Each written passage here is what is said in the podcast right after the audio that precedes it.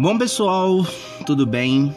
É, eu tô gravando esse episódio aqui porque eu coloquei no Instagram uma série de enquetes lá e a galera respondeu, foi muito legal e eu tô aqui pra fazer um episódio exclusivo dedicado aos conteúdos que foram postados lá na enquete, na enquete do Instagram, tá? Então, pra galera que gosta né, do, do Instagram, que já segue a gente ou que não conhece, vai lá, cara, na página, olha nossos stories que a gente tá sempre postando alguma coisa lá com temas assim, a gente bota as perguntas polêmicas e aí você dá a sua opinião lá e pode sugerir temas de episódios também. Tá bom? E alguns episódios ficaram lá pra gente abordar, tá ok? Dentre eles, os principais foram aborto, suicídio, masculinidade e re liberdade religiosa. Nesse episódio aqui, eu vou falar sobre aborto e suicídio. Eu vou falar para vocês sobre uma ligação que talvez você ache que não exista, mas existe. Bom, todo mundo sabe que um cristão sempre será um ferrenho defensor da vida. Ele sempre será pró-vida.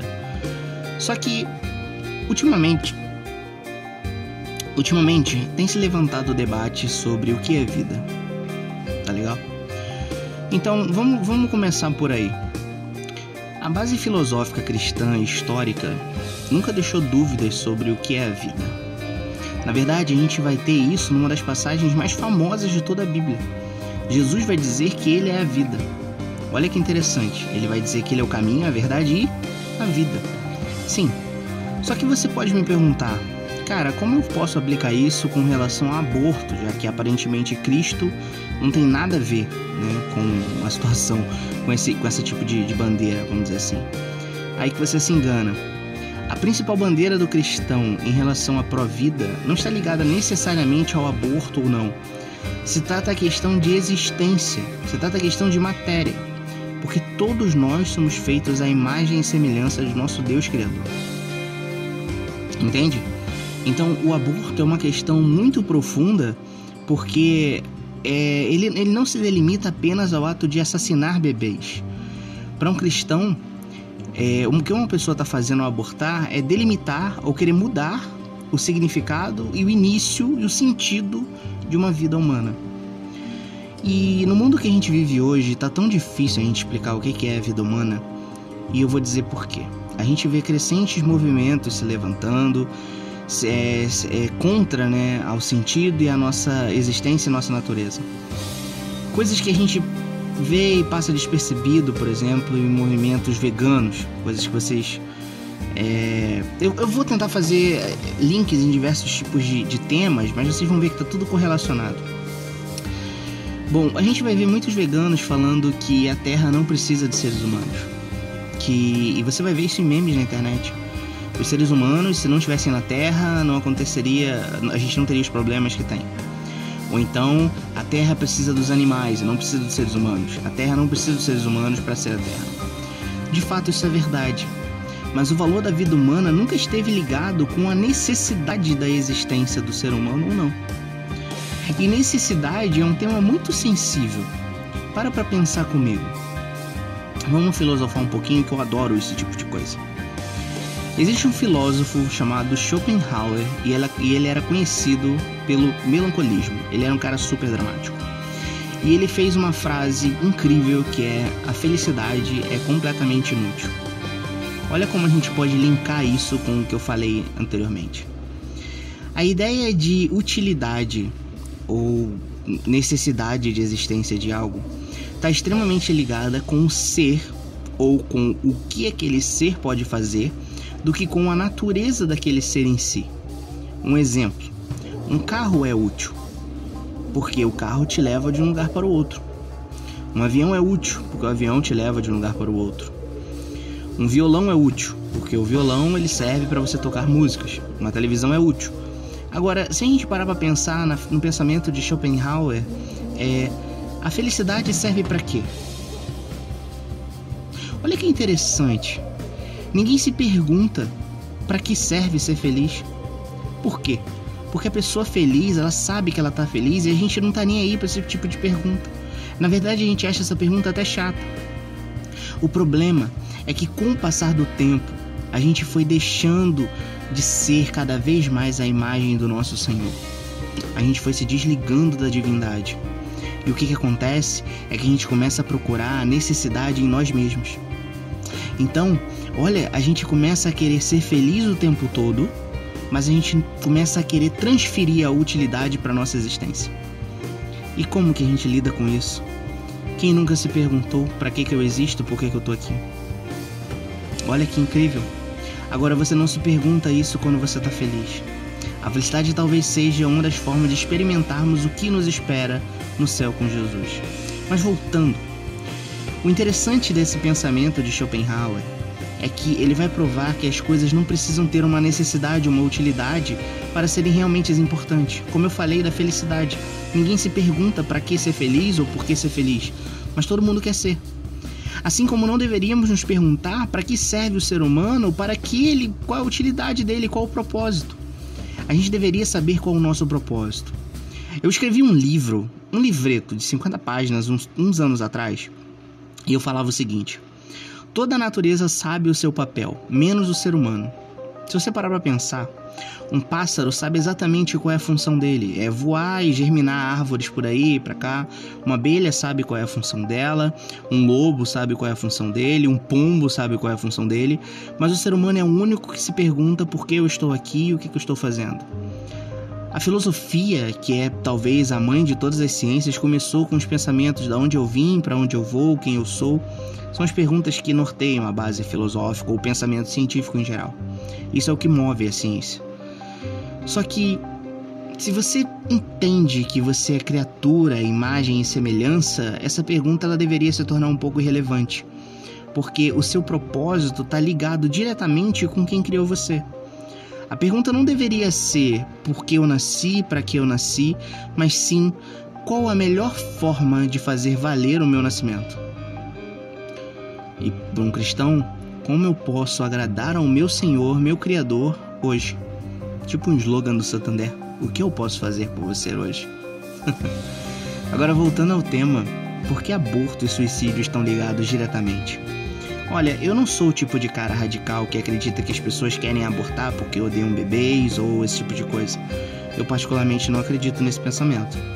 O que eu acho é que, como o sentido da nossa existência perdeu tanto valor, as pessoas passam a se criticar por que elas deveriam estar vivas. E é aí que mora a parte mais triste, talvez, desse pensamento. A gente se acha. É, a gente acha tão ruim ter que estar vivo e ter que lidar com isso que a gente imputa no outro o direito de não viver, de não existir. Entende? O, o problema do aborto, ele não está ligado só à destruição do feto, ao assassinato daquele bebê. Ele está ligado com vazio na alma. Ele está ligado a algum problema no nosso coração. Porque a gente não vê mais o sentido e alegria nessa existência. E por isso a gente acha que outra vida qualquer talvez nem seja vida. Na verdade, a gente acha que a gente pode fazer o que a gente quiser com aquilo, né? Com aquele serzinho que está iniciando. A gente pode tomar por ele a decisão de que, na verdade, no fundo, no fundo, no fundo, a gente queria ter tomado com nós mesmos. Então, talvez todo abortista seja um suicida em potencial. Mas também existem as pessoas que defendem o aborto porque acham que são causas humanitárias. Existem pessoas que defendem aborto em casos de. Existem pessoas que defendem aborto em casos de crianças é, é, que nascem com algumas deformidades e tudo mais. Bom, vamos aos dados históricos, ou dados é, objetivos de maneira geral. Ninguém seria a favor de um massacre de pessoas com síndrome de Down. Né? Ninguém seria a favor de um massacre de seres humanos com alguma deficiência, algum, alguma necessidade especial. Pois bem, na Finlândia e na Islândia, se eu não me engano, foi liberado o aborto para bebês diagnosticados com síndrome de Down. O que aconteceu é que aquela população hoje não tem mais nenhum, nenhum cidadão com Down. Todos foram mortos no ventre. E quando você para para analisar a situação do aborto, quem já viu um vídeo, gente, é aterrorizador. Não tem como não se chocar com aquilo. Entende? É, eu, eu, lembro que teve um, um, Eu tava discutindo uma vez com uma pessoa. E ela foi falou assim: Não, mas é o meu, o meu útero, minhas regras. Né? Eu falei assim: Tudo bem. Né? Então, se eu pegar você, colocar no meu helicóptero e chegar lá do alto, eu te jogar para fora do helicóptero, tudo bem, porque meu helicóptero, minhas regras. Ela achou aquilo um absurdo. E ela falou que não, porque ela já era adulta. E aí já chegaram os outros absurdos, por exemplo, ah, se eu fosse pobre, eu acho que eu ia querer abortar. Eu nem ia conseguir arcar com uma criança. Olha como essa frase é extremamente preconceituosa, porque se o problema da, do aborto é a criança nascer pobre, cara, você tá sendo a favor de um genocídio de pobres, sabe? Porque é, é aquela premissa de, de, frases radicais, né? Por exemplo, para acabar com a pobreza no mundo, basta exterminar todos os mendigos. Só que isso é de uma brutalidade tamanha, entende? E eu vou bater nessa tecla de que. Por isso que eu vou bater nessa tecla de que quem defende o aborto não necessariamente é uma pessoa que detesta bebês ou esse tipo de coisa, não. Às vezes a pessoa só tá mal informada, ou às vezes a pessoa, como eu falei, tá doente do coração, tá com doente da alma. Porque todos nós estamos doentes da alma. Talvez essa quarentena serviu para mostrar pra gente quem a gente é de fato, não é? E talvez tenha sido doloroso demais a gente ter que conviver com a gente mesmo. Bom, um dos temas que surgiram lá no Instagram, no Story, de suicídio ter salvação ou não, de Deus perdoar ou não o suicídio. Bom, eu acredito que é um ponto pacífico que suicídio é pecado, tá ok?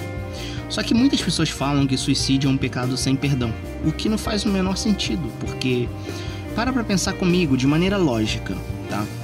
Ou Jesus morreu por todos os pecados de todas as pessoas, ou Jesus morreu por todos os pecados de algumas pessoas, ou Jesus morreu por alguns pecados de todas as pessoas, tá?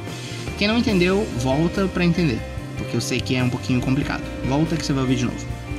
Bom, se Jesus morreu por todos os pecados de todas as pessoas, a Bíblia é mentirosa e a gente vive uma farsa. Por quê? Porque a Bíblia vai dizer que nem todos serão salvos. E não tem como Jesus morreu por uma pessoa e essa pessoa não ser salva. Agora, se Jesus morreu por alguns pecados de todas, essas, todas as pessoas, a gente também está perdido, porque a Bíblia vai dizer que quem transgredir uma lei é culpado de toda ela. Então, se Jesus foi capaz de perdoar 900 pecados, mas você cometeu aquele um que ele não foi capaz de salvar, ele não vai conseguir, você, ninguém vai conseguir, conseguir ser salvo, porque transgredir apenas um vai levar todos à queda, né? A que sobra é Jesus morreu por todos os pecados de algumas pessoas. Eu não quero entrar em questões de calvinismo e predestinação, a gente aborda muito isso aqui no podcast. Mas vamos ao ponto em si: todos os pecados. A Bíblia vai dizer que nada pode nos separar do amor de Deus. Depressão e suicídio não é uma decisão que ninguém toma assim tomando café da manhã. Ah, hoje eu vou me matar. Não. É uma questão muito séria, muito profunda e delicada. A questão é que eu não quero estimular ninguém a se matar, ninguém a defender o suicídio, nem nada disso. Acho que quem ouviu o episódio vai saber que não é disso que se trata. Mas a gente tem que entender a não penalizar certos tipos de pensamento. Vou contar para vocês a história de um general nazista que participou da frente de resistência contra Hitler na época. Ele foi capturado e ele sabia que ele não ia resistir à tortura. Ele era um pastor luterano. Ele escreve uma carta, envia para os nazistas e diz que ele não vai resistir à tortura, então ele se mata. Quem tem coragem de dizer que esse homem foi pro inferno? Outro exemplo a gente tem Sansão. Que opção Sansão tinha quando estava acorrentado ali com os filisteus? Nenhuma. E mesmo assim Deus concedeu para ele força para ele matar todos os filisteus e a frase dele foi que eu morra com os filisteus. Ele sabia que ele ia morrer. Entende? É, Deus não é um Deus quadrado. A gente, se a gente for taxativo demais com as coisas que acontecem, é, tentando se passar, tentando ser Deus, quando a gente claramente não é, a gente vai cometer crimes até mesmo absurdos, mesmo sem pensar. Para pensar na seguinte situação: todo mundo conhece o mandamento não roubarás. Todos sabem que roubar é pecado e que Deus condena o roubo. Mas imagine que um senhor muito pobre não tem nada para dar para sua filha, então ele rouba o leite de uma vaca de um vizinho muito rico e dá para sua filha beber. Ele roubou, ele roubou. Ele vai ter que responder por isso diante de Deus, vai. Mas esse pecado não tem perdão? Não. Claro que, que tem perdão. Entende? Então a gente tem que analisar os casos em que eles da forma que eles acontecem. Suicídio é um tema muito delicado. E eu queria abordar eles de maneira mais profunda e talvez eu chame até um psicólogo, alguém mais ligado nessa área para dar uma luz maior para vocês. Mas a questão, pessoal, é que a luz da Bíblia, ao meu ver, uma visão bem reformada, o que eu vejo é que o aborto está ligado diretamente com o suicídio, no sentido de que as, as pessoas perderam o sentido, o significado de suas vidas. E por terem perdido o significado de suas vidas, elas acham que podem decidir no lugar dos outros que é melhor morrer do que viver, porque viver é pesado demais. Viver dói e dói muito. E ninguém quer conviver com a ideia de que era melhor morrer do que estar vivo. A gente precisa entender essas pessoas, ajudar essas pessoas e mostrar a luz da palavra de Deus que a vida tem significado, tem sentido. E sem querer fazer um mexão, mas se você quer entender um pouco mais disso, cara. Ah, eu não queria fazer esse tipo de coisa, mas vai lá na Hotmart e vê o livro que eu escrevi. Tem 50 páginas de ponto A a ponto B que conta a nossa história, a minha visão reformada sobre isso. É um tema muito delicado, eu sei que é delicado, mas aborto está muito mais ligado ao suicídio do que a um pensamento psicopata de destruição de bebês, militância. Não tem nada a ver. Eu acho que o problema central é o vazio de alma. Quando a gente confrontar o vazio de alma das pessoas, a gente vai estar tá achando o, o, local certo que tem que ser debatido. As pessoas precisam de ajuda, de compreensão, de amor, de paciência, porque afinal estão todos doentes, doentes na alma, todos perdidos. E como eu falei, viver dói e dói muito.